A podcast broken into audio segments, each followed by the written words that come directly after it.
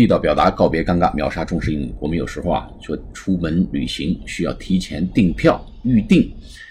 预定怎么说呢？用 reserve，r-e-s-e-r-v-e，预留，reserve a ticket to somewhere，预留一个去什么地方的这个机票，预定去某地的地票。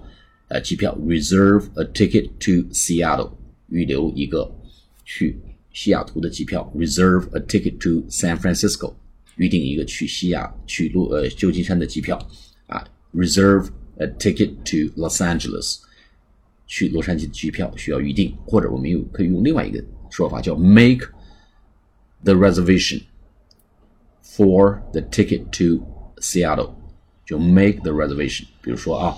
Have you reserved a ticket to Seattle？你有预定去西雅图的机票吗？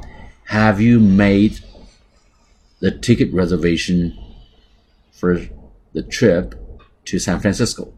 你有为去旧金山的这个旅程预定机票吗？